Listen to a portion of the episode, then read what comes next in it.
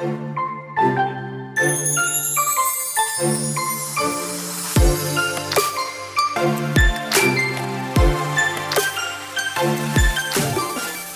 hola, bienvenida a The Wedding Chat. Happy Friday. Mi nombre es Sofía Cristina y estaré compartiendo contigo todos los viernes durante la planificación de tu boda. Te daré tips, tricks y pasos sencillos para que este proceso sea uno fácil y divertido. Sí, coordinar tu boda no tiene que ser tan difícil y stressful. The Wedding Chat se convertirá en tu guía para que junto con tu coordinadora de bodas tomen las mejores decisiones sobre tu gran día.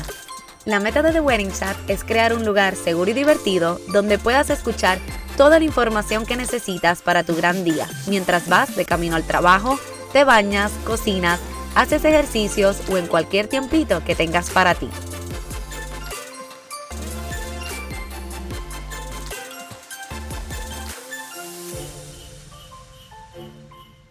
Hola, hola, bienvenida a The Wedding Chat, episodio número 7. Feliz viernes.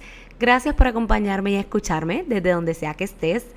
Hoy es un viernes distinto porque ando de playa. Sí, por fin, luego de tres meses de cuarentena y salir solo para lo necesario, este fin de semana lo tomo libre para recargar, crear nuevo contenido para ustedes y hacer unas minis vacaciones con la familia. Pero hablamos hoy de lo más importante, además de ustedes dos, claro, el venue. Porque sin venue no hay boda. El venue es el lugar o lugares donde se llevará a cabo la celebración de tu boda. ¿Sabías que técnicamente te puedes casar en cualquier sitio que desees? Puede ser una hacienda, un ballroom, una casa privada, un patio, un risco, en la playa, en un lago en una montaña, en un museo, en un parque, en fin, las opciones son infinitas. Así que es importante que comiences a imaginar ese lugar perfecto para ti, porque el cielo es el límite. Y a veces eso es lo que lo hace complicado, tener que escoger uno nada más.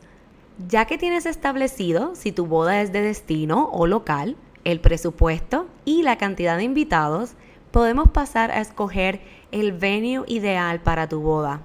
Recuerda suscribirte a nuestro mailing list para que recibas las hojitas de trabajo que les estoy enviando con mucho amor que te ayudarán a mantenerte súper organizada en este proceso.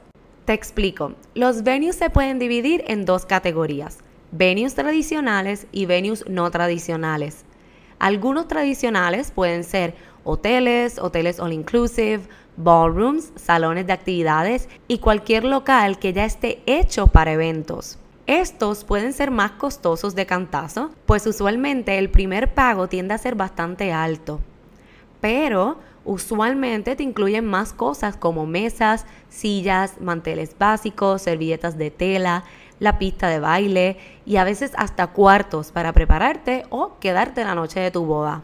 Lo común es que ya estos sitios tengan los permisos necesarios para realizar eventos. Y esto es súper importante, pues no queremos que nadie salga envenenado ni que corra peligro el día de tu boda.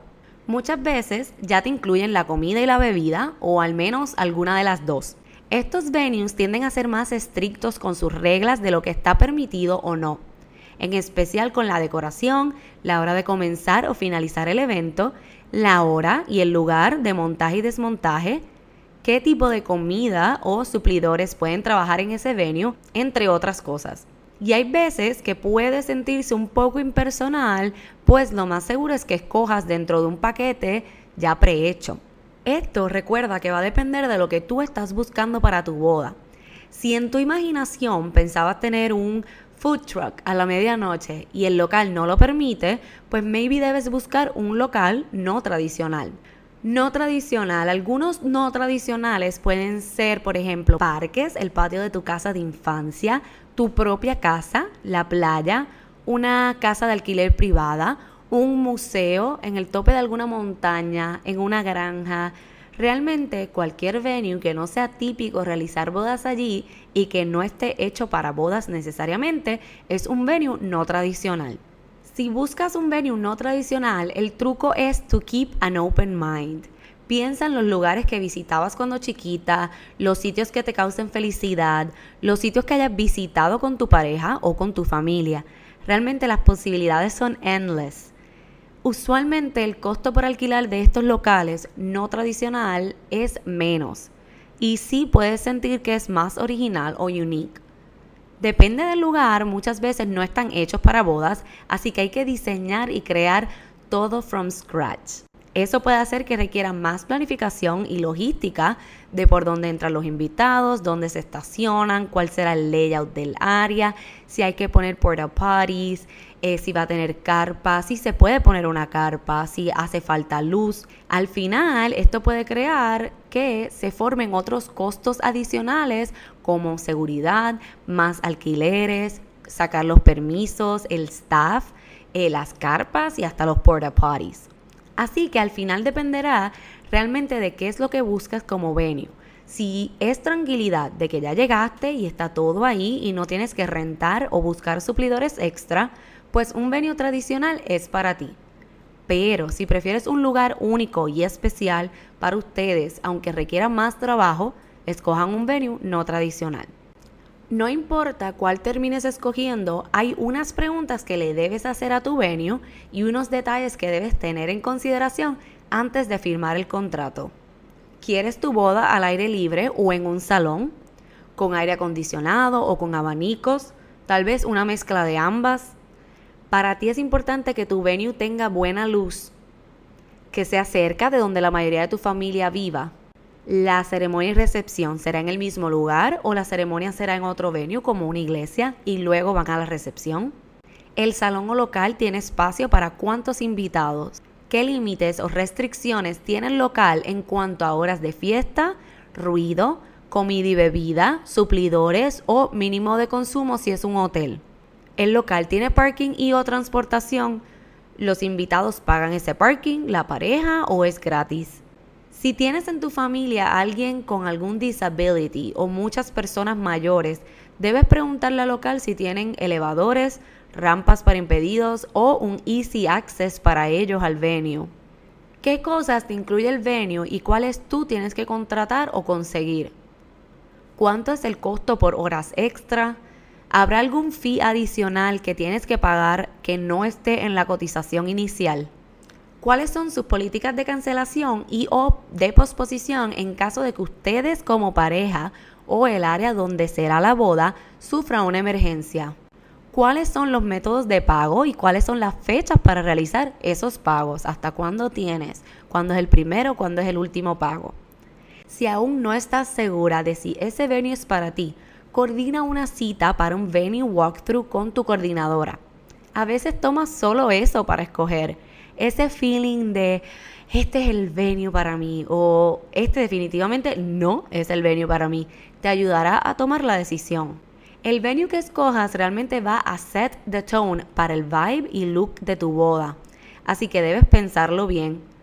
Debe ser un lugar que te encante y sientas que es perfecto para ustedes dos, que cuando mires tus fotos y tu video te vuelvas a enamorar de ese día tan especial. Con esto finalizamos el episodio número 7. Gracias por tu atención y por tomar un ratito de tu tiempo para compartir conmigo hoy. Si tienes alguna pregunta, recuerda que puedes escribirnos a nuestro correo electrónico podcast.bloomeventspr.com o a nuestras redes sociales que nos consigues como bloompr.events. Recuerda suscribirte a nuestro mailing list el link está abajo en las notas del episodio para que puedas comenzar a recibir todas nuestras sorpresas y seas la primera en enterarte de noticias nuevas. En las notas del episodio te dejo los enlaces de contacto. Recuerda darle follow y descargar tus episodios para que no te pierdas ninguno. Ya sabes que estaré aquí todos los viernes ayudándote a que te sientas más confiada a la hora de tomar las decisiones para tu boda.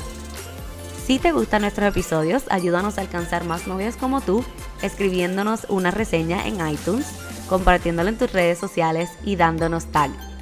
Y en el próximo episodio estaremos hablando de los oficiantes de boda, un tema que no tiende a hablarse mucho, pero es importante saber y entender su rol en tu gran día.